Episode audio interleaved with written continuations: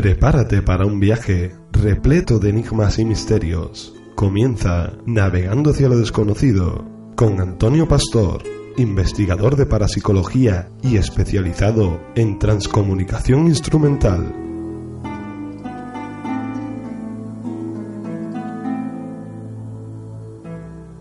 Muy buenas noches, queridos amigas y amigos del misterio.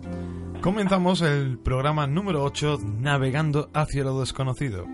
Y como siempre, bien acompañado de Gema Domínguez y, Muy como no, noches. nuestro experto Antonio Pastor. Buenas noches.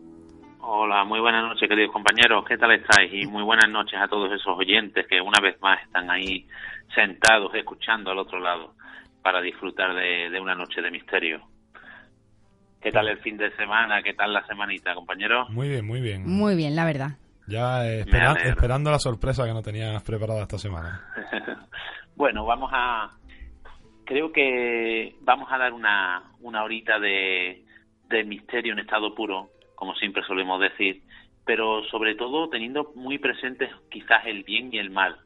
Esta noche van a estar muy presentes aquí en, en Navegando hacia lo desconocido. Y para ello, ¿quién mejor que acompañarnos por ese viaje de, de pactos con, ese, con el diablo que nuestro compañero Fermín Mayorga? Y después, pues, retomaremos nuestra sección de numerología con nuestra compañera María José, que tanto gustó, ¿no? Y sobre todo, yo creo que va a ser una noche un tanto especial porque vamos a descubrir muchísimas cosas con, con nuestro compañero Fermín y, nuestra y nuestra compañera María José. Y sobre todo, vamos a, a mirar a la cara del mar directamente. Y yo creo que, que va a ser una noche especial. Wow. Así que imaginaros cómo, cómo nos dejó Fermín cuando nos, nos anticipó un poco lo que de lo que iba a tratar a lo largo de todos los programas. Pues imaginaros la noche que nos espera hablando de esos pactos con el diablo y de ese, de ese mal en vivo y en directo, ¿no? Que, donde realmente, como, como pudimos escuchar en, la- en el programa que inter- intervino, mm, donde realmente no debería de estar, ¿no? Así que seguro que va a ser una noche llena de sorpresas y sobre todo muy muy muy no sé es que, no sé cómo decirlo muy porque es que me- se me no se me vienen tantas palabras para para intentar transmitir lo que lo que lo que puede suponer el, el hecho de, de abrir la mente y pensar que realmente la, la esencia de todo lo que nosotros pensamos la esencia de quizás nuestra cultura no nuestra religión esté de alguna manera tan virtualmente eh, creada ¿no? en base a lo que a lo que nos dicen a lo que nos comentan y que realmente ellos mismos sean los que los que primero ha- no hacen lo que lo que deben hacer no como pues quizás sea un una, un momento de reflexión y de y, que- y quizás un punto de de, de, reto- de no retorno a, a ciertas personas que realmente ve- escuchen el programa con, con la mente abierta, ¿no? Pues sí. Me está asustando, Antonio. No, no, no te asustes. no te asustes. Y nada, bueno, mm, recordaros que podéis escucharnos y en, lo que es las ondas en- a través de, una, de la emisión en directo en los 99.1 para la FM, para toda la Costa del Sol. También en el enlace de la aplicación de Master Radio que podéis descargar en el Play Store. También en TuneIn Radio y además también, como no, en el podcast de Ivo, navegando hacia lo desconocido. Así que si os parece, compañeros, nos preparamos, eh, damos la, nos indicas tú, Gabriel, la, la manera de que la- las personas puedan, los oyentes puedan hacer sus preguntitas y sobre todo poder estar conectados con, con nosotros, que es tan importante en este tipo de programas que, que se antoja casi esencial, y contactamos con Fermín. Claro que sí, porque todo el que tenga duda, que sin problema a través de Facebook y de las redes sociales y demás, que, que se pongan en contacto que os las resolvéis todas, ¿verdad? Por supuesto, aquí estamos para eso. No solo ya en directo, sino a lo largo de la semana También, escucháis el, el programa por el podcast o por cualquiera de las otras vías que hemos dicho. Y os surge una dudita, pues ahí estaremos siempre para resolverla. Cualquier sugerencia para ir anotándola, que ya tengo, tenemos un planning hecho para, para varios programas de esas sugerencias que nos habéis estado dando y, y que son también recibidas porque realmente tienen que tener en cuenta todo el que está allí a ese otro lado escuchando noche a noche o, el que luego se escucha el programa por el iVoox o por mm. cualquier otro, otra aplicación que realmente ellos son la gasolina que mueven este motor, ¿no?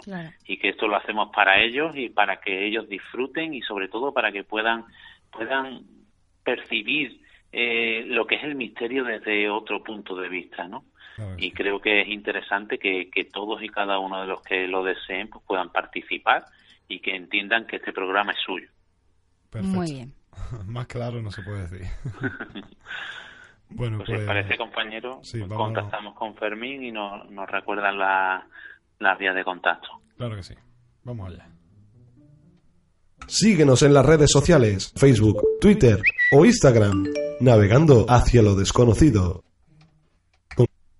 Contacta con nosotros por WhatsApp 658 49 19 42 o al correo navegando hacia lo desconocido arroba gmail.com.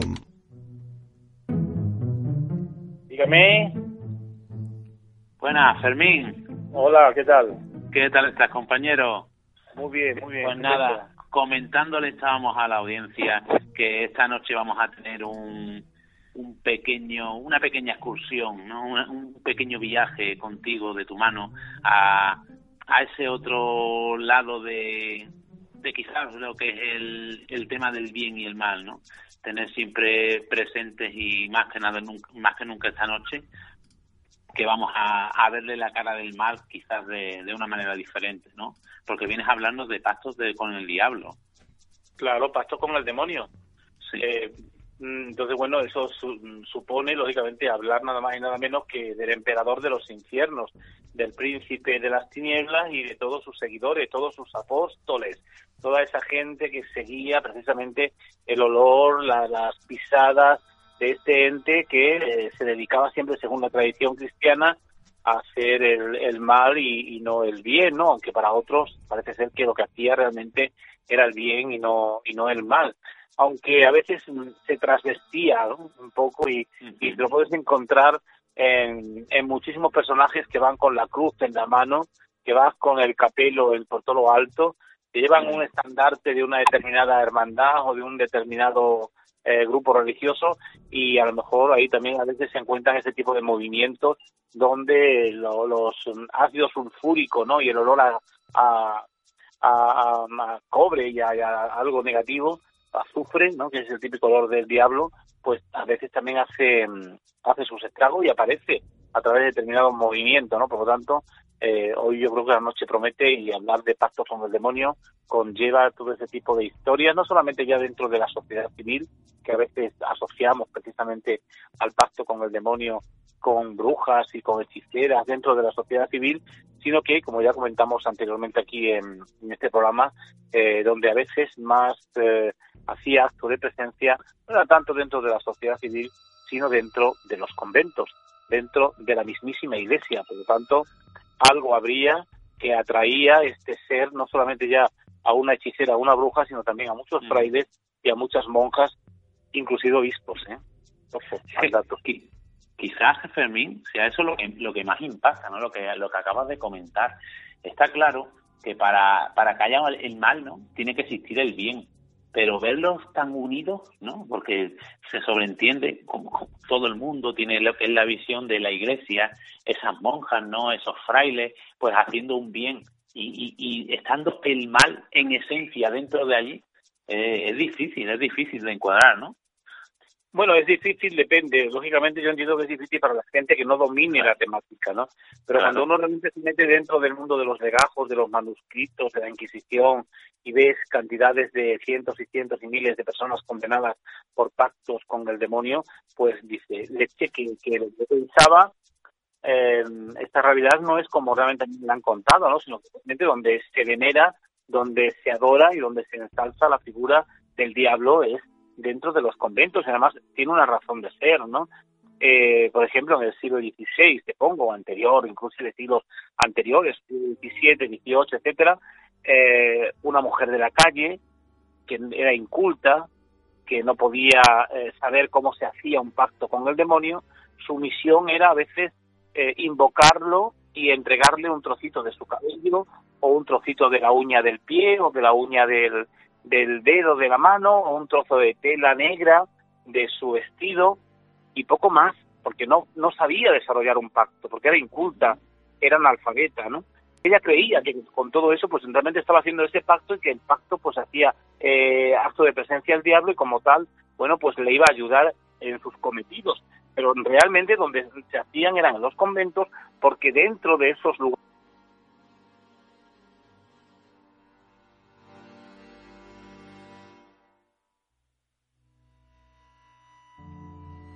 Síguenos en las redes sociales, Facebook, Twitter o Instagram, navegando hacia lo desconocido. Contacta con nosotros por WhatsApp 658 49 19 42 o al correo navegando hacia lo desconocido arroba gmail.com. Sí, se ha cortado, creo, Fermín, un momentito. Se ha cortado, sí. Sí. Que te comentaba que, bueno, eh, los conventos, porque ahí es donde estaban precisamente los grandes grimorios y los grandes libros de magia, ¿no? Como la clavícula de Salomón, o por ejemplo el Ciprianillo, o otro tipo de, de libros que tenían que ver con el mundo de eh, la magia y de lo esotérico y de la superstición. Por lo tanto, mm, ahí estaba la cultura y ellos sabían perfectamente lo que estaban leyendo y lo que estaban haciendo y sabían cómo invocar al demonio. Y bueno, pues te encuentras, eh, por ejemplo, ahí en la zona sur de España, en Antequera, que ya vimos alguna referencia estos días atrás, bueno, pues un convento de monjas eh, franciscanas que eran de clausura, donde eh, van a pactar con el demonio, ellas se van a hacer una fisura en su teta, con la sangre que emana del pecho van a extirpar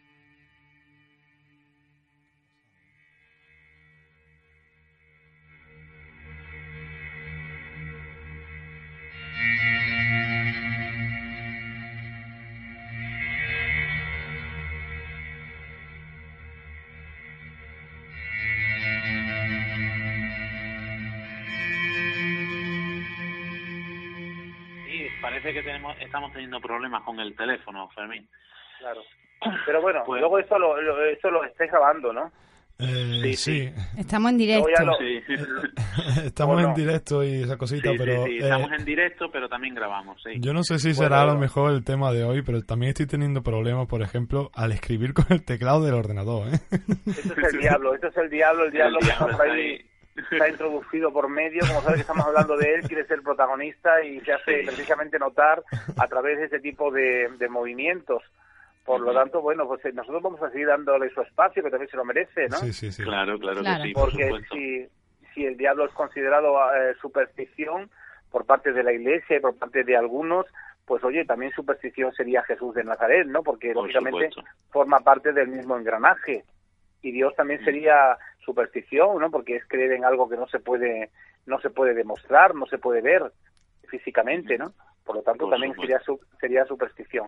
Pero fíjate, dentro de estos conventos, de este cenobio en concreto, las monjas lo que hacían en este convento de Antequera era precisamente eh, hacer ese pacto que hemos indicado con la sangre de su pecho y a partir de ahí ellas tendrían que odiar la cruz y todo lo, lo que llevase o conllevase este tipo de seguimiento a la cruz y eh, favorecer al, al, al príncipe del Averno precisamente haciendo actos como ir a comulgar y cuando comulgaban coger la hostia consagrada con la mano, pincharle alfileres y lanzarlas al retrete, a lo que se llamaba albañal en el siglo XVI, ¿no?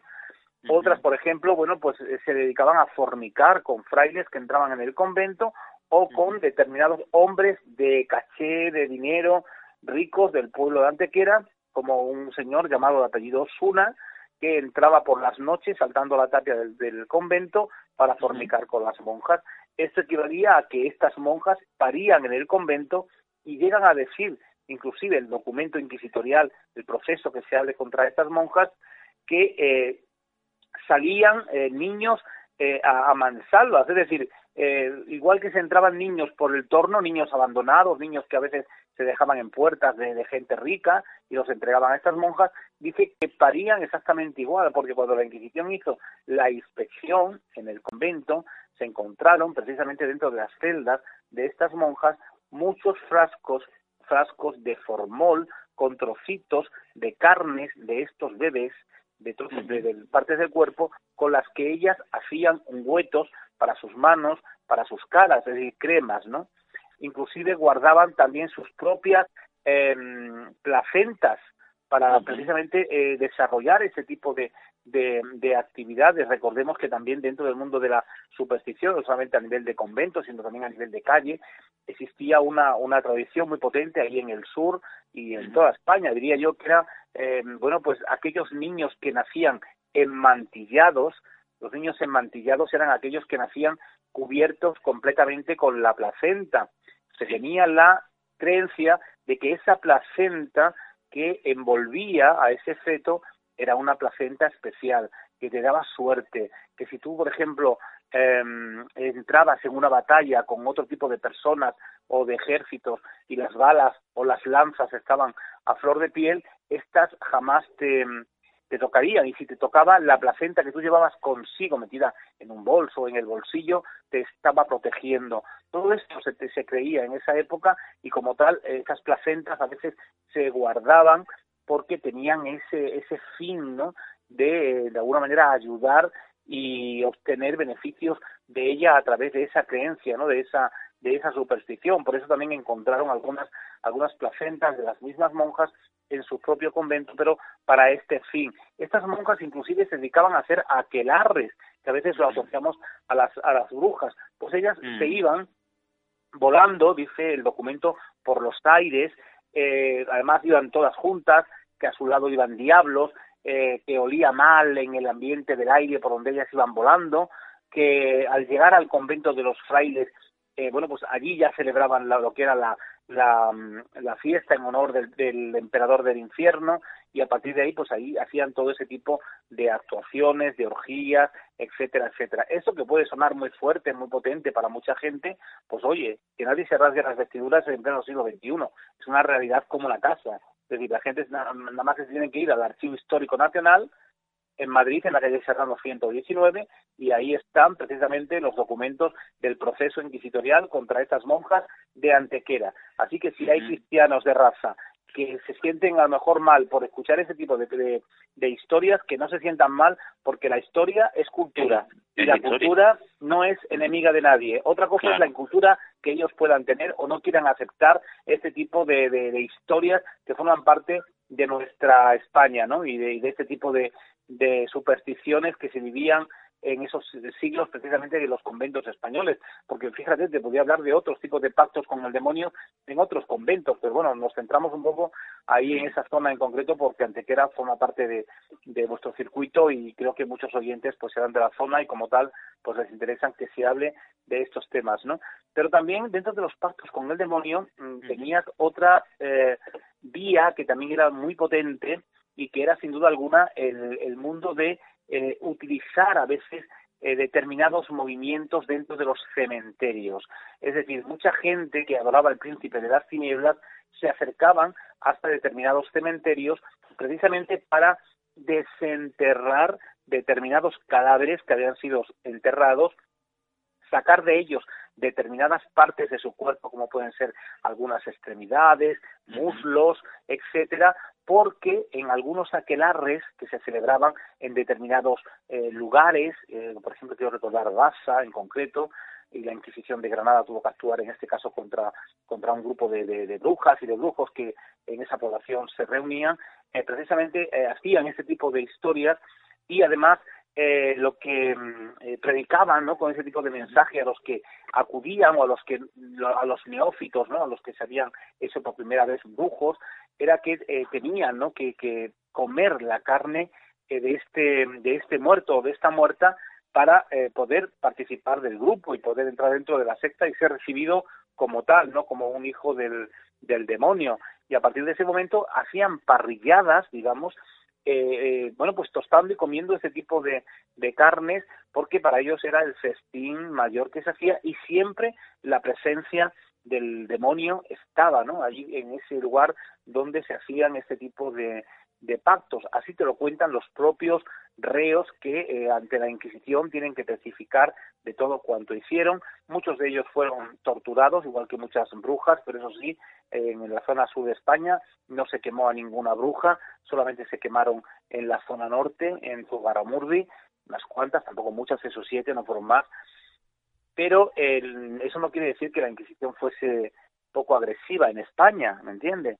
No quemaban brujas, pero sí quemaban a otro tipo de, de personas y a miles, que eran los conversos de judíos o los moriscos, ¿me entiende? Las brujas se quemaron más en Alemania, en los países luteranos, pero eh, por la Inquisición luterana. Pero aquí en, en, los países católicos, digamos que a las brujas se las ataban mucho mejor, eh, pero eh, eso sí, a los conversos de judíos y a los moriscos eran los que realmente al final terminaban pues eso, sus cuerpos eh, finiquitados, ¿no? Ante el, crepitar de las llamas en esas tiras de la Inquisición. Y además, fíjate, estas personas que acudían a hacer estos pactos con el demonio, muchas veces te encontrabas también, eh, aparte de estas monjas, a muchísimos sacerdotes que también, eh, bueno, pues acudían, ¿no? Porque dice que se sentían, al igual que, al igual que las monjas de Llerena, se sentían eh, poco escuchados por Dios, era como si ante la petición que ellos le hacían a Dios o a Jesucristo, este les desatendiera para realmente tener sus o conseguir sus objetivos y como no le había hecho caso, no habían conseguido esos objetivos, pues dice, bueno, tú no me haces caso, pues me voy a ver a otro que también forman parte del mismo de la misma, del mismo engranaje, ¿no? De los evangelios. Por lo tanto, me voy a buscar al otro poderoso. ¿Quién es? Pues el diablo, Satanás. Pues venga, a él me voy, a él le rindo pleitesía y a partir de ahí, siguiendo esos cánones, siguiendo esas, esas, esas veredas, ¿no? De, saber cómo hay que, que encauzar un pacto, pues lo desarrollaban y se enfrentaban, digamos, eh, cara a cara, a veces encerrados en un círculo que ellos mismos hacían, eh, con los pelos hacia adelante completamente alborotados, con velas que ponían alrededor de ese círculo, ahí comenzaban la invocación a Satanás para que éste hiciese acto de presencia y ellos ahí hacían también ese, ese mm, entregarle no a ellos pues ese pacto escrito con su propia sangre o como algunas brujas hacían entregándole como dijimos anteriormente esa parte o ese elemento de su cuerpo como podía ser pues un pelo de la cabeza o a veces en la mayoría lo que daban era también parte de los vellos públicos no esa esa parte un poco pudenda donde bueno, pues el, diablo parece ser que la recibía bien y como tal, bueno, pues al final se aceptaba por parte de él y se desarrollaban ese tipo de, de movimientos. Pero también las brujas, sobre todo, al igual que hicieron esas de antequera con los niños, muchas de ellas lo que hacían, porque claro, para las monjas de antequera, esos niños que ellas, eh, que ellas parían, según ellas, eran la semilla del diablo. Y por lo tanto, si era la semilla del diablo, no podían aceptarlos como tal o criarlos, ¿no? Sino que había que asesinarlos. Por eso los ahogaban y a veces pues los enterraban en las huertas del convento o los lanzaban a un pozo que estaba dentro del convento o intramuros dentro del espacio del convento, pero digamos como casi a las afueras, ¿no? Y donde sabían que no podía entrar nadie, pues para verificar que esos fetos estaban allí ahogados, ¿no? Le ataban una piedra al cuello y para abajo que iba dicen que los inquisidores en, los, en sus legajos que cuando llegaron a inspeccionar pues encontraron algunas camisitas eh, flotando en estos pozos donde lógicamente eran agua que no se utilizaba para beber y que tenía pues sobre ellos sobre el agua ese tipo de, de limo no de color verde ese tipo de digamos de, de plantas acuáticas que, que, nacen en estos pozos que no, no, no son sacaderos, es decir, que no, no están continuamente sacándole agua, ¿no? sino que se apodera de ello esa vegetación, digamos, entonces no, eso hacía que no se visualizara realmente el fondo y lo que allí podía haber, pero a veces esas camisitas subían arriba, ¿no? Y se, y se visualizaban de alguna manera. Pero eh, muchas de estas brujas también, brujas, brujas civiles, eh, se encargaban precisamente de asesinar también a estos niños y sobre todo en el siglo XVI, siglo XVII y en concreto, bueno, en Torrós, en Fuengirola y en algunos otros pueblos te encuentras algunas brujas que eh, precisamente se dedicaban a ir por los campos, porque en el siglo XVI o XVII la inmensa mayoría de la gente de Fuengirola o de Torrós o de Barbella o de cualquier otro pueblo vivían en los campos la inmensa mayoría, ¿no? Con lo cual, eh, estas que también participaban en los campos o vivían con sus maridos en los campos, lo que hacían era eh, precisamente acudir dos o tres que se juntaban, que le gustaban este tipo de artes, a eh, engañar a la madre, sobre todo que había recién parido un niño. Iba siempre a atacar a las recién paridas, a esos niños que aún no habían sido bautizados y que a ellas les servían porque podían ser hijos del diablo. En el momento que se bautizaban ya pertenecía al, al gremio de los cristianos, del reino de Dios, pero si no estaban bautizados tenían la posibilidad de raptarlo y utilizarlo como sacrificio para entregárselo precisamente al diablo. Y se dedicaban a estos menesteres, le ponían a veces dentro de los chozos donde vivían estos matrimonios, le ponían adormideras, una planta que es un poco que, te crea la somnolencia, ¿no? Em, eh, le ponían ese tipo de plantas, las solanáceas que se llaman, y ahí, bueno, pues eh, le entraba una especie de sopor a estos padres durmiendo y aprovechaban para quitarles el niño de un día o de dos días, o a veces incluso hay documentos que te hablan de que una entretenía a la madre en el pozo cuando iba por el agua, mientras que las otras entraban en el chozo, el padre a lo mejor estaba pues guardando las ovejas o guardando los cerdos y eh, se llevaban al, al rorro al muchacho precisamente para ejecutar ese sacrificio en el momento que ellas tuviesen que desarrollar ese mm, determinado aquelarre, ¿no? Y bueno, pues este tipo de historias que a veces, bueno, pues no se nos cuentan, ¿no? Pues están ahí, están perfectamente documentadas y nos están diciendo de que en este país siglos atrás y tiempos atrás, pues mucha gente seguía a pie juntilla esto de entregarse en cuerpo y alma al mismísimo Satanás, al mismísimo diablo, ¿no? Es más, hay algunas sí, perdona, dime y, y quizás lo más impactante de todo lo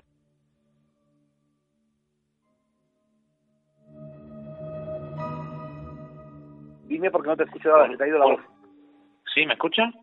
Ahora sí. Que, que todo lo que todo lo que nos comenta, aparte de ser escalofriante, quizás lo que lo que más impacta es que todo tenga la, la base de, de, de pedir, ¿no? De, de a cambio de, es decir, por la ansiedad, por la por la por la avaricia, por, por el hecho de querer obtener algo, hacer todas estas barbaridades, ¿no? La ambición. Date cuenta que en esos, en esos años pues la pobreza era, era masiva, ¿no? En todos los lugares, inclusive dentro de los conventos. Por lo tanto, eh, ellos la riqueza la podían obtener eh, porque, porque creían en los milagros. Creían en que la Virgen podía aparecer en un momento determinado, o el diablo también podía aparecer, porque si aparecía Jesús de Nazaret, pues también aparecía el diablo, y si aparecía la Virgen, pues también aparecía el diablo. Eh, porque forma parte del mismo circuito, ¿no? De la misma historia. Entonces, eh, ellos eso lo tenían y lo, y lo, creían a pie juntilla. Por lo tanto, ellos también su, sus vidas las entregaban precisamente a, a seguir a este, a este ente y a partir de ahí, inclusive algunos te dicen que en, en estos viajes que a veces dice que ellos hacían por los aires volando, porque no es que volaran, ¿no? sino se descubre perfectamente qué, lo, qué es lo que le provocaba ese tipo de, de alucinaciones que eran determinadas hierbas, determinados eh, brebajes que se tomaban las monjas en el convento, además se dicen que caían al suelo y a partir de ahí ellas empezaban a ver ese tipo de, de movimientos, ¿no? Y eran hierbas que venían de América Latina a través de los conquistadores, a través de gente que hacían las Américas, se traían pues, la ayahuasca, por ejemplo, ¿no? O cualquier tipo de, de, droga, eh, ellas se las tomaban a través de estos hombres ricos que entraban en el convento o estos frailes que ya sabían que al ponérsela en cualquier bebida negra, por ejemplo, en un café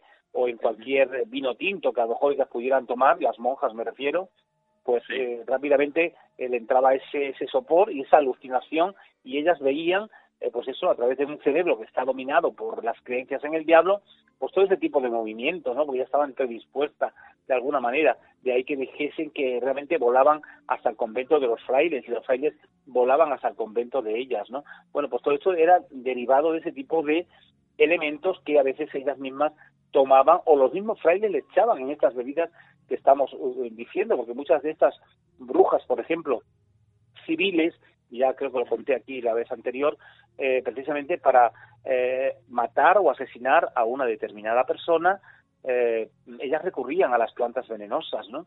Y muchas de las mujeres que acudían a ellas eran mujeres maltratadas, que se querían quitar del medio a su marido. Y para ello, ¿qué, qué hacían? Bueno, pues se iban al campo los maridos de estas brujas que conocían perfectamente las plantas venenosas, como por ejemplo la menita fenoide, la seta venenosa que está por todos lados, ¿no? O el estramonio, o la rosa de Alejandría, todo ese tipo de plantas que nacen en determinados lugares, pues las utilizaban con ese fin y le decía a la clienta, mira, para sacar a tu marido del medio, tú págame esto, eh, ocho reales, yo te voy a dar esto, que nunca le decía lo que era, porque si no la otra podía ir al campo y cogerlo. Y yo no, necesitaba de la bruja, ¿no? Eh, déjalo secar, por ejemplo, la bonita fenoide, déjala que se seque, la mueles y una vez molida la echas en vino tinto o en un café. Y como en el siglo XVI, siglo XVII y XVIII no se depuraba el vino como hoy se depura, sino que iban pozos de uva, porque era pisado por los pies del hombre, ¿me entiendes? Pues lógicamente eh, tú te tomabas una copa de vino donde te habían echado la menita fenoide y a la semana morías hinchado como un pote. Claro. Y al final dice, bueno, pues han muerto el cólico miserere. Y como no se hacían autopsias ni se hacían ese tipo de cosas en esas fechas, pues se le aplicaba la, la, muerte de la época, pues del cólico miserere o de la peste, por ejemplo. Y la bruja había recibido su, su dinero y la otra mujer pues había librado de las palizas del marido. Y ahí todos estaban en paz, y gracias a Dios. ¿Sabes? No quiero dar ideas, ¿eh? No quiero dar ideas a, los oyentes que no copien, pero para que veáis una, que... Más de una se va, se va al campo esta noche. Pues no me extrañaría, pero para que veáis, para que veáis que realmente toda esta realidad pues tiene un sentido, ¿no? Y tiene un porqué, porque esas plantas siguen, siguen estando ahí, la misma Adelfa, por ejemplo, los templarios, para asesinar a otras personas o para que la herida no se le cerrase a, una, a un determinado enemigo, a un moro, por ejemplo, era eh, utilizaban eh, lo que es el líquido de la delfa. Tú cuando a una delfa le quitas, digamos, la capa que cubre el tronco, le sale una especie de líquido, ¿no? Bueno, pues ese líquido de la delfa es venenoso, muy venenoso. Pues ellos untaban las flechas con ese líquido de la delfa. Y cuando esa, esa flecha llegaba al cuerpo de una otra persona, en este caso árabe, por ejemplo, pues eh, esa herida no se le cerraba, sino que tendía, tendía a abrírsele, a infectársele y como tal a morir, ¿sabes? Y esto utilizaban mucho los templarios, era una de sus estrategias, utilizar el veneno de la versa, precisamente, ¿no? Entonces, esas plantas siempre han estado ahí al servicio de estas mujeres y sobre todo, fíjate, lo curioso es que los maridos contribuían sabiendo qué plantas eran venenosas gracias precisamente a los animales, porque una vaca, un cerdo o una oveja, cuando veía, por ejemplo, una cicuta o veía la rosa de Alejandría o el estramonio, rehusaban de comerlo. Por lo tanto, era señal inequívoca de que esa planta no era beneficiosa, sino que era perjudicial para la salud. De ahí, de ahí que estas personas sin cultura pues supiesen perfectamente discernir qué planta era venenosa y qué planta no lo era, gracias a los animales. y lo en casa veréis que es así. Sí, Y lo, y lo más interesante porque estamos hablando de, de hace siglos, ¿no? De, de tiempos de, de hace muchos años y demás, pero, pero lo que es el, el ese, ese contacto con, con el diablo, eh, lo siguen continuando muchísimas sectas, ¿no? Y hoy en día, pues también se, se, siguen seguramente realizando esos pactos, ¿no? Sí, totalmente, totalmente, porque las sectas satánicas están ahí, ¿no? Es decir, hay gente que sigue creyendo en el diablo. Lógicamente, suelen ser gente que eh, entiende que el diablo hay que creer en él porque está dentro de los evangelios. Claro. ¿Me entiende? Porque fuera de ahí no hay diablo. Claro. Es decir, para tú, creer en, para tú creer en el mal y creer en el diablo tienes que creer en los evangelios, porque si no, no tiene sentido. El diablo fuera de los evangelios no existe. Y de los casos que tú conoces, que, que conoces multitud de casos, ¿cuál es el que realmente te ha impactado más de todos los que has, los que has ido descubriendo y estudiando a lo largo de todos estos años dedicados al estudio? Hombre, sin duda alguna los de los conventos. Los de los conventos son los más, eh, hombre, sobre todo porque te impacta, ¿no? De que unas mujeres o unos hombres que, que han entrado con una vocación, se supone, en un determinado momento, y que van a adorar la cruz y a, adorar a, a Jesús o a, a Dios, eh, y hacer buenas obras, pues que luego se dediquen a estos menesteres. Que estas monjas de Antequera por las noches se escapaban del convento y se iban a fornicar por ahí con el dinero que encontraban. O sea, que es así como te lo dice el documento, ¿me entiendes? O sea, entonces dice, bueno, esta gente digo, llega un momento en que realmente eh, lo que están es completamente ya em, digamos, como el drogadicto, ¿no? Cuando necesita la droga. Claro. Pues allá es lo mismo. Eh, cualquier hierba de América Latina que venía, como podría ser, como hemos dicho, la ayahuasca o la misma marihuana, fíjate, que tanto se cultiva por América Latina, ¿no? O estas que se toman los chamanes y que empiezan a ver visiones y se vuelven como locos. Bueno, pues este tipo de hierbas que también se tomaban, pues hacían que tuviesen ese tipo de, de alucinaciones y además serían seguramente hierbas que eh, conllevaban el que mm, se, se, adicto a ese tipo de, de, hierbaje y como tal, pues continuamente necesitases hacer ese tipo de, de movimientos, ¿no? Eh, de ahí que estas monjas no estuviesen un año ni dos, estuvieron cinco o seis años hasta que la Inquisición entró al trapo. Una vez que entran y hacen las inspecciones y ven lo que hay, las van a torturar, las van a torturar y bajo tortura, pues lógicamente eh, lo que va a hacer la Inquisición es sacarle todo ese tipo de, de historias que estamos contando y que ellas hacían, ¿no? Pero eso sí, la iglesia, la iglesia, en este caso la Inquisición, tenía una doble bala de medir, ¿no? Porque mientras a ti, ciudadano de a pie, te condenaba a la hoguera, te condenaba a galeras a remar para llevar españolitos a América como galeote, ¿no? Pues ellos, a los miembros de su grupo, a, las monjas, a los frailes, a sacerdotes, etcétera, etcétera, pues no, no hacían ese tipo de actos, es decir, no los, no los subían a un escenario como a ti, que era el cadalso en la plaza, por ejemplo, de, de, Córdoba, ¿no? Donde se hacían los autos de fe para la gente de Fuengirola o de, o de Marbella o de, o de Málaga o en Granada, que hay muchos casos de gente también de Málaga que son condenados en, en, Granada en la plaza de Virrambla, que es donde se montaba el escenario, ¿no? Donde tenían que subir los reos con su capirote y su hábito, el famoso San Benito, que se llamaba. Ellos no, porque ellos tenían que salvaguardar la honra del hábito. Claro y de la institución como tal. Por lo tanto, no se podía despostricar, no se podía humillar públicamente, por ejemplo, a la orden franciscana, a través de estas monjas franciscanas de Antequera, sino que todo lo hacían intramuros, todo lo hacían dentro del convento y ahí desarrollaban este tipo de acciones y al final, bueno, pues lo que ocurría es que a las monjas las trasladan a otro convento para que eh, lógicamente las hermanas estén allí pues vivan tranquilas y no tengan que vivir con ese tipo de, de historias. Lógicamente nunca nadie en Antequera se va a enterar de lo que ha ocurrido en ese convento, porque todo está, se ha vivido intramuros. Estas monjas saldrían por la mañana por el pueblo muy tranquilas, muy lavadas, muy aseadas, a seguir visitando a los enfermos, etcétera, etcétera, haciendo el paripé. Pero luego, cuando regresaban al convento, eran otra historia, ¿no? Y por supuesto, si se cambiaban de convento, si las cambiaban de convento al convento donde iban, que suele ser también de la misma orden de ellas, franciscano, pues tampoco sabían lo que había ocurrido en el otro convento. Porque la Inquisición para eso pedía el sigilo, el silencio. Por lo tanto, nunca se enteraban, ¿no? Pero sobre todo por esa razón que hemos dicho, porque había que salvaguardar la honra del hábito. Claro. Bueno, y, y yo yo sé que tu que tu trabajo es muy documentado. Me consta y lo sé porque sigo tu trabajo. Y, me gustaría hacerte una pregunta, porque yo creo que después de tanto, de tanto estudio, con tantísima documentación, eh, todos estos pactos eh, siempre se hacen como hemos, como has dejado bien claro, por algo, ¿no? A cambio de, como lo, lo que es un pacto en sí. ¿Hay datos en algún caso de que se haya obtenido de alguna manera algo en base a este pacto? No sé si me Bueno, eh, sí, sí, te entiendo perfectamente.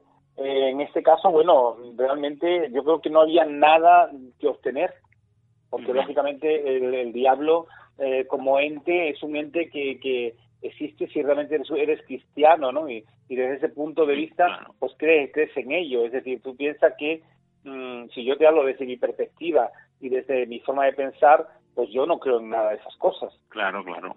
¿Me entiendes? Yo suelo creer en Jesús de Nazaret, pero el histórico, ¿me entienden? Es decir, el que existió realmente, el que del que habla Flavio Josefo, Tácito o Filón de Alejandría, que son cronistas del siglo I, que te hablan de que hubo un hombre sedicioso que se enfrentó a Roma, que se llamaba Jesús de Nazaret y que al final murió crucificado. Pero hasta ahí, otra cosa ya es, es Jesucristo, que Jesucristo es el inventado, el idealizado, el divinizado.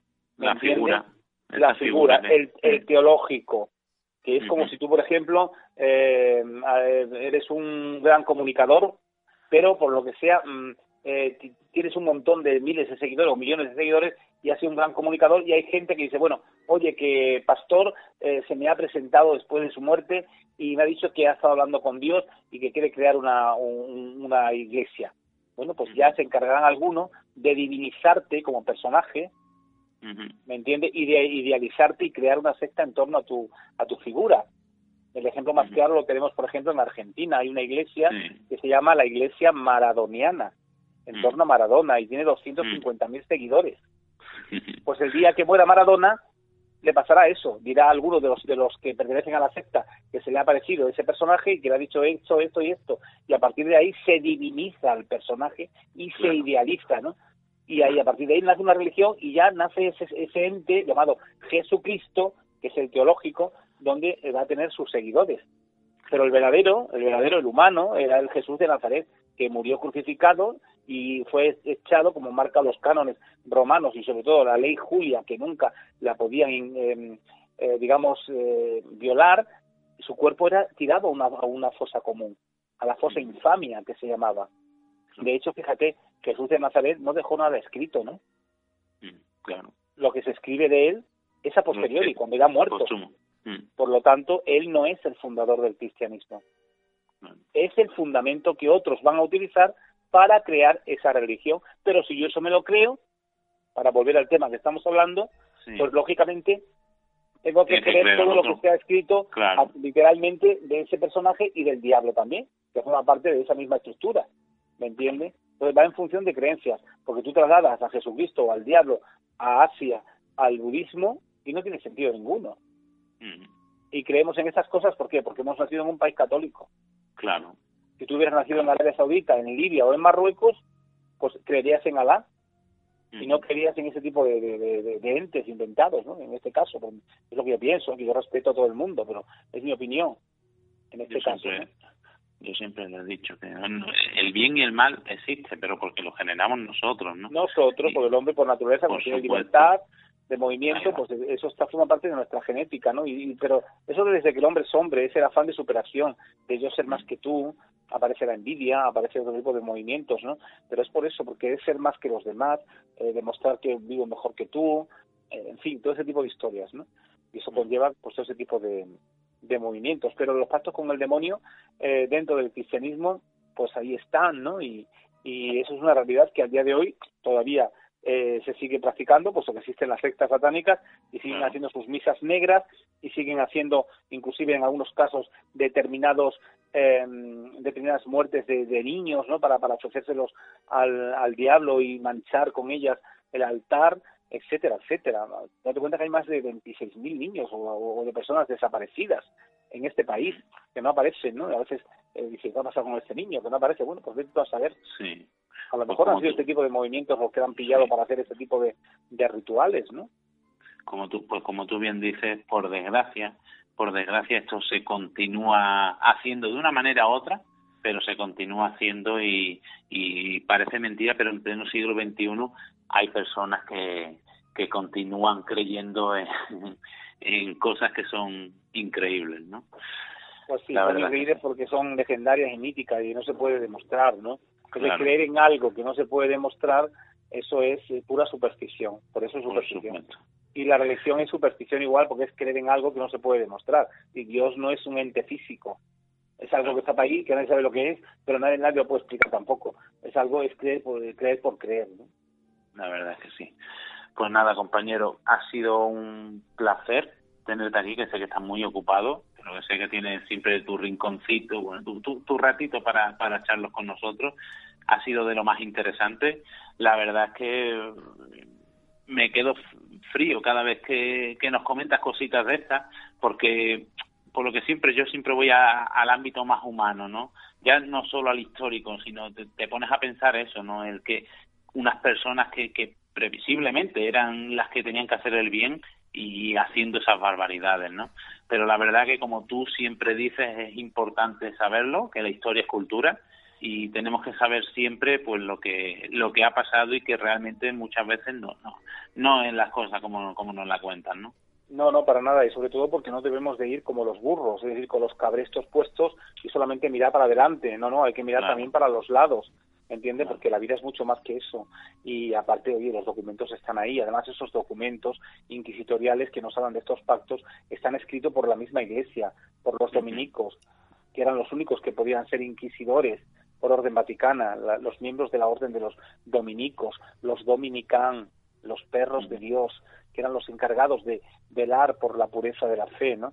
Pero a veces se encontraban también con este tipo de, de historias, como esta de Antequera, o Sor María del Cristo en Cáceres, por ejemplo, en Corella, ¿no? Con las famosas monjas de Corella, o en Canarias tenías a, a Sor Juana de San Bernardo, que se llevó a practicar inclusive la zoofilia con un caballo dentro del convento, por hacer algo, algo totalmente diferente a lo que se le pedía, ¿no?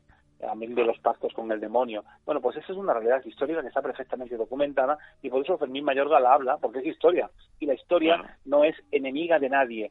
Otra cosa es el fanatismo y el que mm. realmente la gente pues no se acerque a investigar estos temas en el Archivo Histórico Nacional, que hay a todas aquellas personas que hayan hecho historia saben perfectamente que ahí están todos los legajos y todos los manuscritos de la Inquisición española y de todos los tribunales que hubo en el reino, desde el de Granada o el de Córdoba, el de Sevilla, el de Logroño, el de Extremadura con Llerena, etcétera, etcétera. Y ahí están todos los autos de fe. Y ahí te aparecen todas las brujas españolas condenadas, las hechiceras condenadas, los sodomitas condenados, los judaizantes condenados, etcétera, etcétera. Por eso cuando uno habla, habla con conocimiento de causa, ¿no? Y no es ir en contra de nada ni de nadie, porque la historia, vuelvo a repetir, no va en contra de nadie. Allá que cada cual haga de su capa un sallo, como se suele decir, ¿no? Yo tengo mi, vida, mi libertad, mi círculo, mi manera de pensar, mi manera de moverme, mi manera de actuar, pero yo también entiendo que los demás tienen su manera de ver y de eh, eh, enfocar su vida a su antojo y a su manera. Yo no soy quien para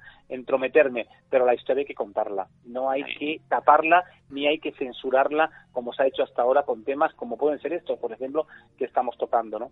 Hay que, hay que darlos a conocer porque, vuelvo a repetir, la cultura es eh, la historia es cultura y la cultura nunca, nunca es enemiga de nadie. Pues mejor final que ese yo creo que imposible. Muy buenas noches, compañero, y muchísimas gracias por haber estado esta noche con nosotros. Y ya sabes que te esperamos en el siguiente, en, otro programita para, para contarnos todas esas cosas que, que tienes ahí que, que exponernos. Pues nada, cuando queráis, ahí estaremos con otros temas tan interesantes como este. Muchas gracias. Muchísimas gracias. Muy buenas noches, compañero. buenas noches. Un fuerte abrazo para todos. un fuerte abrazo. Y ahora, sin más dilación, yo creo que es momento de, de ponernos a indagar en todos esos misterios con la numerología. Y como no podía ser de otra manera, qué mejor que, que hacerlo con nuestra compañera María José, ¿no? Muy bien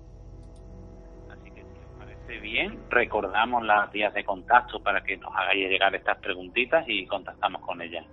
Claro que sí. Contacta con nosotros por WhatsApp 658 49 19 42 o al correo navegando hacia lo desconocido arroba gmail.com. Síguenos en las redes sociales, Facebook, Twitter o Instagram, navegando hacia lo desconocido. Continuamos con nuestra compañera María José. Muy buenas noches. Muy buenas noches a todos. ¿Qué tal Muy buenas noches. Pues bien, aquí esperando que me llamaseis. Sí. Para continuar nuestro, nuestros numeritos, ¿no? La verdad es que sí. El primer programa que, hicimos a mí me encantó y lo que es la audiencia también, pues nos llegaron bastantes mensajes de, de bueno, que estaba la gente interesada y la verdad que es un tema bastante, bastante apasionante. ¿Y por qué me dejaste? ¿Por qué número nos quedamos? Pues nos, nos, quedamos en el, en el 3, o sea, hicimos el 1, el 2 y el 3 y explicar todo lo que significaba el, esos números que eran sumando la fecha de nacimiento, que es el destino, decíamos, el destino que tú has elegido como alma todo esto según Pitágoras, ¿eh? Yo no soy ninguna gurú ni nada de eso. que, que quede todo esto claro, que luego nos apedrean y no... Estos son conocimientos de nuestro señor Pitágoras, que era un sabio. Y entonces él inventó la numerología y lo primero que decía era que eh, cuando estábamos en nuestra siguiente reencarnación, antes de venir, porque él era reencarnacionista, Eh, nosotros elegíamos la fecha de, nacimiento, o sea, el día que íbamos a, nacer era elegido por el alma. Entonces, esos números sumados tenían una vibración individualmente y la suma de todos ellos, quitando los nueve, se van reduciendo y ahí nos da un número del uno al nueve. Eh, según el número que nos dé, es, el, digamos, el destino eh, el, camino de la vida, que, o sea, el motivo por el que eh, queríamos volver a nacer y a vivir la vida de esa manera, con esa experiencia diferente. Y bueno, pues... Y a mí, tú sabes, tú sabes que me tienes sin dormir desde aquel día. Porque, porque yo, a mí, mi numerito todavía está más, más, más arriba y me quedé con las ganas. Sí, vamos, a llegar, vamos a llegar hoy a él. Yo espero que sí, yo espero que sí. bueno, pues vamos, vamos, a, vamos a empezar. Eh, Pequeñito repaso del 1, del 2 y del 3. El 1 es la persona que ha elegido ser un líder, digamos, eh, iniciar cosas, tirar de los demás para ello, vivir su vida sin hacer mucho caso de los deseos de los demás porque necesita eh, expresarse él mismo y a, veces puede ser una persona un poquito impertinente, pero tiene que ser como es, hacer sus proyectos y no mirar, no mirar a, a los proyectos de los demás. Ese es un pequeño resumen. El 2 es la persona que viene a asociarse con el número uno o con otros para apoyar los proyectos de ellos. Apoyando los proyectos de los demás, eh, en esa asociación se va a sentir realizado porque es la persona que va a ayudar siempre al, al número uno. El número tres es esa persona que va a expandir sus propios conocimientos y los de los demás. O sea, es la persona, el comercial, el que va a tener el don de hablar, eh, las ideas para comercializar cualquier proyecto, hasta ahí. Eso es un poquito de resumen de lo del otro día para que no nos perdamos. Pues si alguien no lo ha escuchado, que lo escuche, que está en Ivos, que lo sé. Claro. Y entonces ahí ya retoma con lo siguiente. Claro que sí, eh, exactamente. tenemos el. Sí. Exactamente el programa número 2. ¿Vale? Para Sí, sí, sí. Sí, porque lo fue el número dos porque sé que, que hablaste y, y tenías el número uno y me lo escuché y me gustó y dije, pues quiero participar. y el número dos, como es la colaboración, pues ya estoy colaborando. Claro. A ver, eh, destino cuatro. Este destino eh, es una, una vida llena de esfuerzo, de trabajo, eh, de sentido práctico y se traduce en una seguridad material. O sea, la persona que ha venido con un destino 4 tiene que trabajar, asegurarse de que todo va funcionando, que todo va avanzando. Tiene que ser realista, sistemático, meticuloso. Si no, si tienen este destino y no consiguen nada es porque no están trabajando eficaz y tenazmente. O sea, hay que ponerle empeño. El camino es eh, lento, requiere un equilibrio individual, moderación, ser una persona formal y cuando se ocupa con seriedad eh, y, con dedicación a la familia, eh, el trabajo y la comunidad está realizando realmente ese destino. O sea que hay que rodearse de cuatro para que nos hagan el trabajo y encima los cuatro disfruten. Ahí va. ¿Entendéis el sentido, no? Es como una forma de vida que si no haces eso realmente estás un poco perdido. Y dices, ¿yo por qué estoy haciendo esto? Yo debería ser como la otra persona. No, no, tú tienes que ser como tú has querido ser antes de, antes de venir aquí. Esa es la filosofía de Pitágoras. El destino número 5, este es muy bonito, este te lo pasas muy bien. es una vida de cambios, eh, curiosidad sensual, trabajo.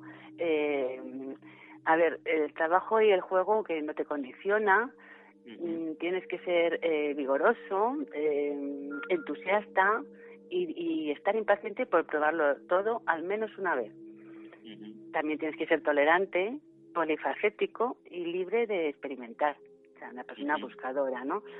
Tienes que viajar todo lo posible para que los cambios de las diferentes culturas sean integrados en su forma de pensar. O sea, vas a aprender viajando y disfrutando también de esos viajes probando cosas nuevas, porque esta persona es una persona vividora, ¿no? Entonces eh, tiene que experimentarlo todo y vivirlo por ella misma. Y como son así, muy despreocupados y, en fin, mm, llega un momento que la gente a lo mejor les envidia, pero es que tú si eres de una manera no puedes ser de esa otra porque no podría ser, no podría ser despreocupado a lo mejor tampoco tolerante porque es mm. intolerante y, y experimentar te da miedo entonces no puede ser así no hay que envidiar a, los números que, que estén alrededor nuestro porque todos se van a ir eh, conformando en agrupando entre ellos para que se den las mejores las mejores situaciones y, momentos y experiencias conjuntas de vida. bueno, vamos al número 6. Sí. El número 6 implica eh, mejorar las condiciones hogareñas y personales mientras mantienes la armonía en situaciones problemáticas. Es como como como la madre que adopta todo, ¿no? El, la persona que, que quiere que todo funcione, eh, sinceros, responsables, trabajan con firmeza para obtener mejoras materiales, domésticas y artísticas.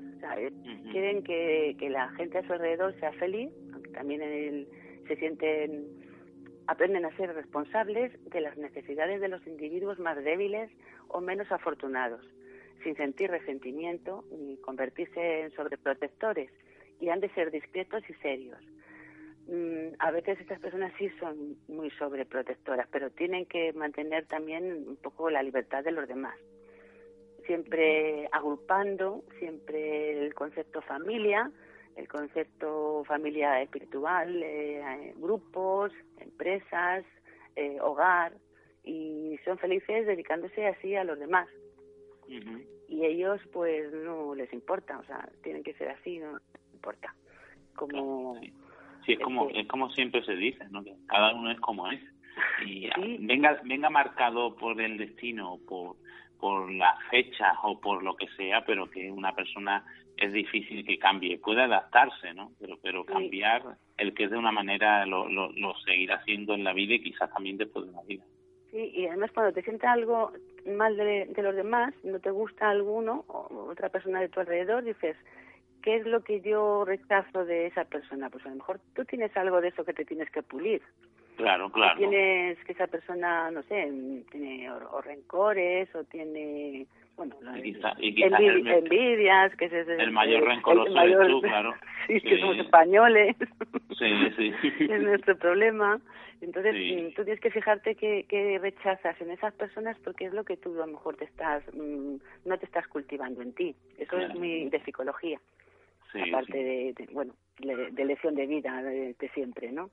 Bueno, vamos a mi destino, el 7. No sé si el ah, tuyo Y el mío, el mío también. Qué bueno. Pues a ver, este a mí me gusta mucho. Eh, lo descubres poco a poco, ¿eh? Los que les han tocado este destino tropiezan con personas y experiencias que les enseñan a valorar su soledad, la libertad intelectual, la calidad y los misterios de la vida la, palabra misterio tenía nos gusta la profundidad. Sí, además la palabra misterio la tengo escrita con mayúscula. pues eh, es, es así, o sea, eh, es una vida de introspección espiritual.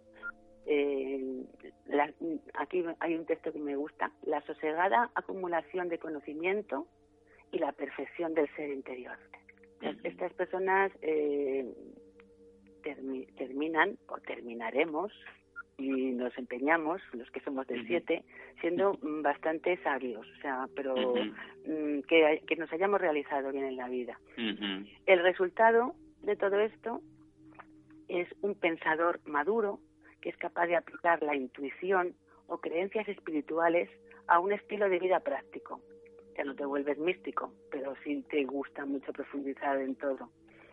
Este estilo de vida debería volcarse en hallarse satisfecho siendo solitario, investigador y analítico, pero encontrará el modo de depender de sus recursos internos para hallar su propia paz. Una persona un poco solitaria porque le gusta un poco cultivar el, un poco la independencia, pero sobre todo de pensamiento. Claro. No llegará a realizarse, y lo sabe de antemano, si las ambiciones empresariales son el centro o se concede demasiada importancia a las adquisiciones materiales, aunque si mantienen la fe en sí mismos, ganarán el suficiente dinero y bienes materiales. Pues quiero decir que el 7 siempre dicen que es el número de la suerte, y lleva una especie de suerte eh, añadida, porque sí. Entonces, si te sabes eh, mantener en estos términos, pues eh, al final tienes este, esta suerte añadida. Que lo, que es lo importante, ¿no? Realmente, el evolucionar de alguna manera en esa vida. Realmente el ganar dinero mm, tampoco hace la felicidad. No, para nada.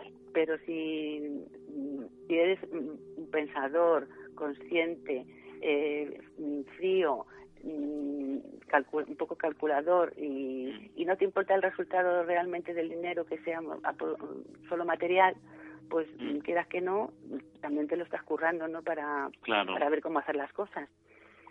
Con el tiempo se forjan una reputación debido a su experiencia técnica, científica o espiritual, porque estos son también ratones de biblioteca y, mm. todo lo quieren aprender. Todo, todo se hace poco el aprender y investigar. Cuando encuentran una piedra en su camino, siempre encontrarán la solución al problema si realmente se muestran interesados por algo. No les gusta hacer cualquier cosa si no pueden hacerla bien. Yo por eso me niego muchas veces a hablar en la radio de y aprenderme cosas que sé que hay muchas personas que lo hablarían mejor que yo y se lo saben. ¿Sabes? no es un reto para mí el, el llegar a, a, saber de todo, pero sí un poco de todo, pero pero que hable el maestro. que siempre somos aprendices nosotros. Siempre, siempre. Nosotros el tiempo, el tiempo les enseña que nacieron para aprender, que deben trabajar solos con satisfacción y hablar cuando las cosas que tienen que decir permita a los demás ver todos los aspectos de una cuestión. O sea que si no se callan, yo me callo cuando no, cuando hay otros que saben mucho más o no entiendo lo que se está diciendo. Aprenden mucho de las experiencias nuevas. ¿Os ha gustado el 7? Completito, ¿eh? Hombre, es que me, aquí me he explayado, aquí me he explayado porque me, voy a, me voy a investigar yo también. Claro, claro. Nos vamos al 8. Este es el número que a todos nos gustaría tener. porque es, es cómodo y es, es práctico también. Este destino implica un tiempo vital de búsqueda de libertad financiera y el mantenimiento de una actitud positiva hacia las posibilidades comerciales debe estar el individuo con este destino dispuesto a pensar y planificar a gran escala, a trabajar para llevar a la práctica el plan al máximo de su capacidad, a asumir el control cuando aprenda a hacerlo, delegar responsabilidades y dejar los pormenores en manos de los demás para llegar al éxito. Este, esta persona, si, cumple todo esto, lleva al éxito eh, a su empresa, a sus amigos, a los proyectos, porque el 8 digamos que es un 4, que es el trabajo, pero con éxito si saben eh, dirigir realmente. Dirige a los demás concienzuda y meticulosamente y si comprende el gran poder que rodea su destino y actúa de forma adecuada, se viste aceptablemente y se codea solo con la gente más emprendedora y exitosa, su destino seguirá ese camino. No han de esperar que les digan lo que hay que hacer y cómo hacerlo pero sí escuchar y estar atentos a las oportunidades de responder a las exigencias de su liderazgo efectivo. Esto es realmente un, un personaje de, marketing, de un, a ver, como un informático, un jefe de... Un, un Steve Jobs, vamos. y si lo sabe hacer bien, pero claro, aquí te, te va diciendo como recomendaciones. Claro. Para llegar a eso tienes que aprender todas estas otras cosas y saber hacerlas bien. Porque si eres un descarado, eres un prepotente, eres un tal, pues te va a fallar el resultado. Siempre, siempre, eso siempre. Bueno, nos vamos al 9, que este es muy bonito también, muy bonito. Este destino implica una vida profundamente gratificante y autoexpresiva y se desarrolla a medida que se aprende el significado de amor fraternal. En este sendero se tiene afinidad para salir al encuentro de las personas notables que proceden de todos los caminos de la vida. Las obligaciones universales de este destino pueden parecer carentes de atractivo sobre el papel, pero el 9 atrae la belleza, reconocimiento y recompensas por su carisma. Deberá vivir siendo fiel a su naturaleza altruista y no esperar nada a cambio de ofrecer amor, compasión y tolerancia pueden a veces parecer masoquistas, pero no lo son. Simplemente no pueden evitar dar más consuelo emocional y material de lo que es posible dar y por ello eh, siguen profesiones, si siguen profesiones humanitarias, interrumpirán su intimidad hogareña porque siempre responderán a una solicitud de su ayuda. O sea, este es el que ayuda a todos, disfruta, es ser amoroso, eh, pero es con todo el mundo. Entonces, muchas veces si tiene pareja, pues la pareja es alguien más, ¿entiendes? No le va a dar prioridad porque un amigo le ha dicho, me ha pasado esto, vente para acá, el otro no sé cuántos, el niño del vecino se cae y le lleva a ir al hospital y deja otras cosas, en ese plan. Pero bueno, eh, se supone que según Pitágoras, mm, y vamos naciendo en cada reencarnación con un número diferente, empezando del 1 hasta llegar al 9. Entonces el 9 se supone que es eh, la, la, perfección, o sea, al ser una persona de esta manera eh, necesitaríamos tener muchísima gente así para cambiar el mundo, ¿no?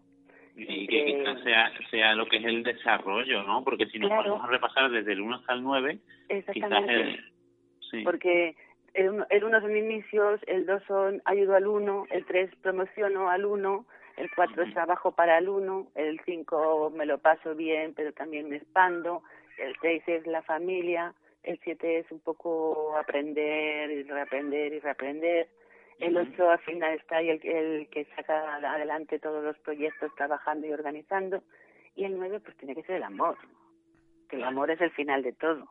Y Pero el amor incondicional e universal y universal para todo el mundo. Exactamente. Sí, y el menos el menos practicado. eso es más difícil. Eso bueno, pero hay que proponérselo de vez en cuando, cada día una obra buena y, además eso eso satisface mucho personalmente. Por supuesto, sobre todo eso. Yo creo que yo creo que al final siempre siempre somos egoístas y, y lo hacemos todo por nuestra satisfacción aunque hagamos un bien, pero quizás sea en, gran medida, aparte de para ayudar, para nosotros sentirnos bien, ¿no?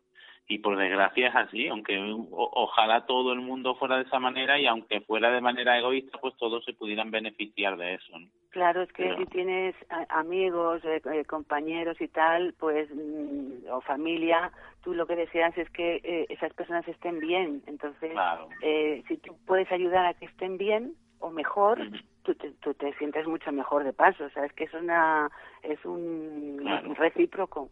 Tú pones, ¿no? Pero es que a la vez recibes, porque recibes satisfacción. Claro. No, no siempre agradecimientos, pero la satisfacción sí. que hay que verlo todo. La verdad que sí, la verdad que sí. Pues nada, compañera, yo, ya hemos terminado con todos los numeritos, ¿no? Sí, de momento sí, pero el próximo día os puedo mm, ir haciendo un ciclo de el año personal, porque eh, esto, es, esto es cuando naciste, digamos, un genérico para todo tu destino de vida, pero luego también se, se mueven por ciclos anuales, cambiando el año que has nacido por, por el 2018, por ejemplo. Entonces ahí te sale otro número que de enero a diciembre tú estás en una vibración más concreta dentro de tu camino en ese ciclo, por así decirlo, como tú has dicho antes. Entonces imagínate que te toca, eh, si tú eres un 7 y ese año te suma 7, se va a potenciar totalmente todo eso. Y así cada uno. Yo, yo lo preparo para por supuesto, Por supuesto. yo espero que antes, yo espero que antes. Bueno, a ver si, si vamos pudiendo, porque mayo ha sido espantoso, pero yo creo que junio va a ser un poquito más light ya. Sí, es que, sí, es que no para ahí. Es que no para ahí. Madre mía. Allá, allá donde, donde miras, divulgadores. Allá donde miras, ahí están, ahí están, ahí están. Hay veces que, nos vamos a tres sitios diferentes en, la misma tarde aquí en Madrid. Ya no te digo si tenemos que salir fuera, o sea... Menos mal que se han, aplacado un poquito los congresos. Sí, y luego llega el verano y se sí. No, lo malo es que te sacan uno de una semana para otra y dices, pero ¿yo qué hago ahora? Ya Con el pues resto. Nada, compañera, que, que, que, así, que es un placer tenerte aquí, tú lo sabes, y que, bueno, que nos encanta, nos encanta todo esto y que, y que seguiremos tratando lo que es la numerología y, y buscaremos más cosas, porque yo tengo por ahí también, me gustaba mucho hace años la, la cábala de Cabalet, no la, no la otra cábala esa complicada de las letras, eso que eso no tengo ni idea y me, ha costado muchísimo enterarme de algo, pero la de Cabalet es, es bastante sencilla y es muy bonita, es muy bonita. Vamos, años lo- lo estuve estudiando, lo tengo por ahí todo guardado y bueno, pues se saca del baúl de los recuerdos, se Claro. recuerda un poquito y, y se comenta para la gente porque Claro. yo creo que hay que compartir todas estas cosas. Claro que sí, claro que sí. Lo importante es eso, la palabra compartir que vaya siempre por, por delante de todo. Exactamente. Pues nada, compañeras, que Bueno. muchísimas gracias por, por estar este ratito con nosotros. Nada, que ha sido un también. placer y que, y que esperemos que, que sea pronto esa, esa nueva entrega de esa numerología como tú solo sabes hacer. Bueno, por lo de los años personales, eso está, es fácil. Y lo otro ya, ya lo rebusco por ahí porque eso no lo, no lo tengo, yo creo, escrito en, en papel, pero me lo doy aquí ahí en el ordenador y ya está. Para no perderme cuando lo cuento, porque luego sabes que te atascas y esas cosas del directo. Eso es lo que gusta de todo esto. La- Sí.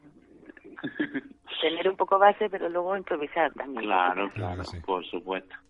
Pues nada, compañera, que Bueno. muchísimas gracias por estar este ratito y que, y que nos vemos en otra, nos escuchamos Vale. en otra ocasión. Pues un beso a todos los Muy buenas noches. Un abrazo. Adiós, adiós. Buenas Adiós. Bueno, pues ya sabemos todos los significados de los números, ¿no, Antonio? La verdad es que sí, es bastante interesante, sobre todo recordar a la audiencia que, como bien comentaste tú, en el programa número 2, pues estuvimos dando el, el- la explicación de cómo se sacaba ese número y hablamos del 1, el 2 y el 3. Y ahora hemos completado lo que es la serie de números, así que para cualquiera que no haya escuchado el otro programa, pues les recomiendo que, lo escuche para sacar su número. También lo publicamos en la, en la página de Facebook de Navegando hacia lo desconocido. Eh, publicamos una, una explicación muy breve de cómo se, se sacaba ese número y la verdad que es bastante interesante porque son como, como todo lo que engloba el mundo del misterio. Cuando te pones a indagar en una temática, realmente te, te sorprende, ¿no? Lo que en muchas ocasiones los números, en este caso, pueden decir de, de uno.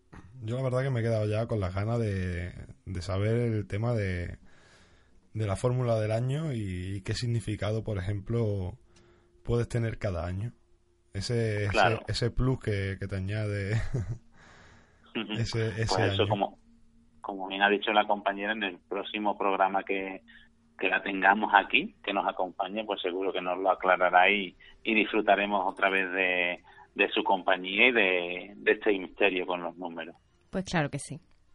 la verdad es que sí bueno ya creo que bueno creo que el viaje de esta noche ha sido ha sido bonito Mm.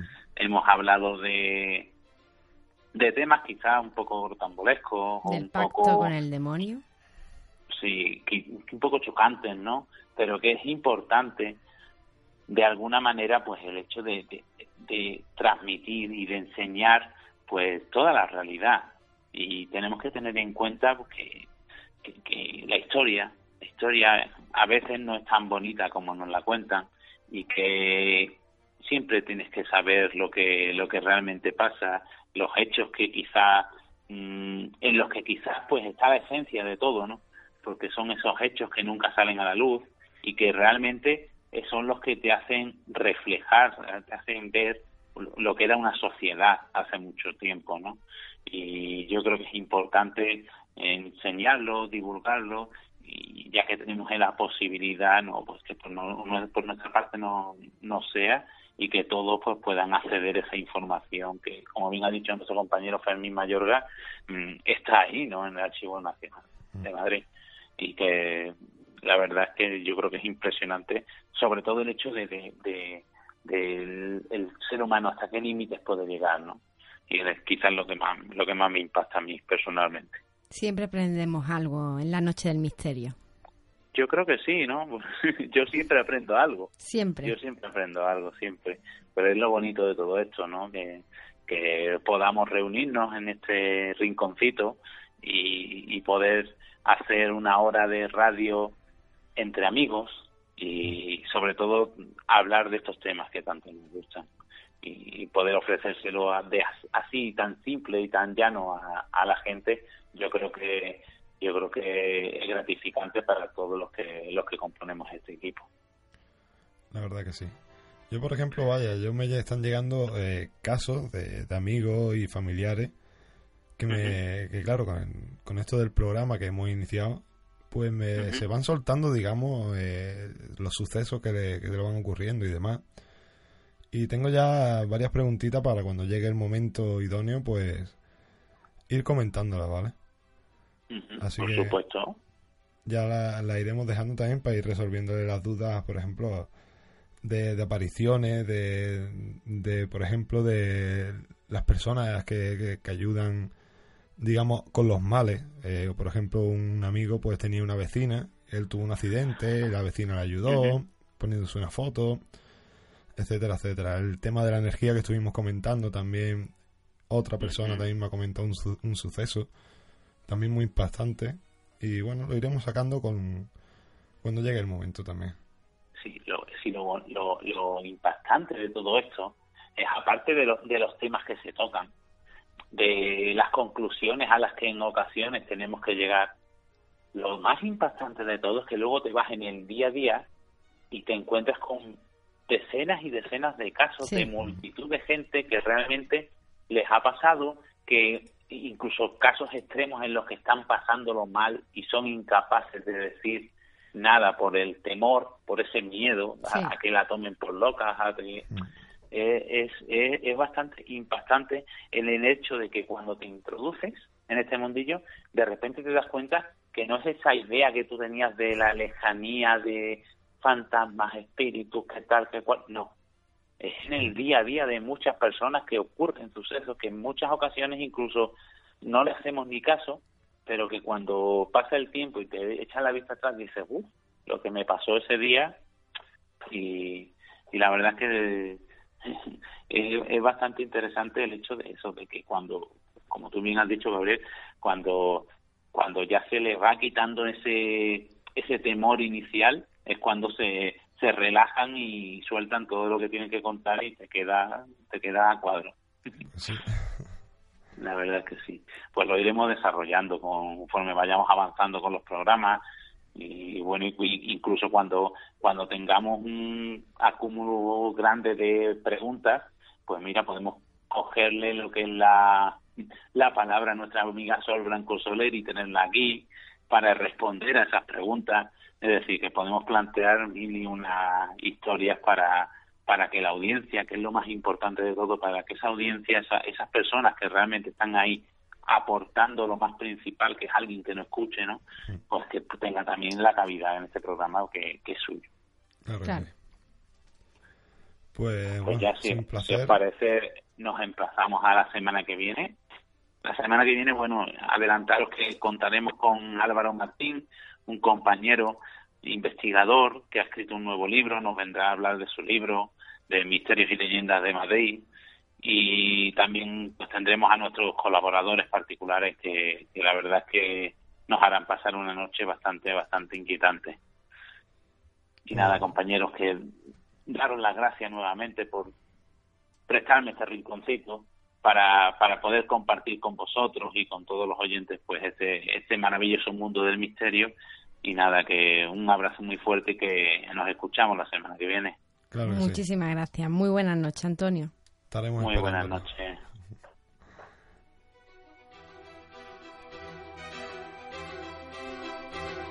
Bueno, pues hasta aquí navegó nuestro barco este miércoles. Y os recordamos que el miércoles que viene eh, vuelve a surcar los mares del misterio navegamos hacia lo desconocido con nuestro querido compañero Antonio Pastor, Gema Domínguez y nuestros invitados, por ejemplo, como Álvaro que va a estar por aquí acompañándonos. Álvaro Martín.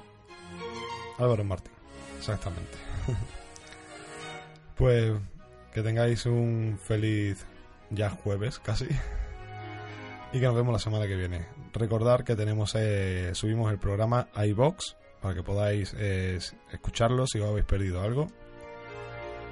Que podéis poder ponerlo en contacto con nosotros a través de las redes sociales en Facebook, en Twitter, en Instagram, navegando hacia lo desconocido, dejarnos vuestras consultas, vuestras dudas, algún tema en, en concreto que, que queráis tratar o queráis escuchar.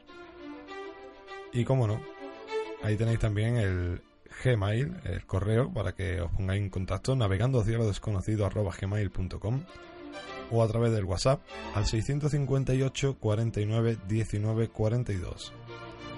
Ahí os dejamos la vía de contacto y será un placer atenderos. Pues claro que sí.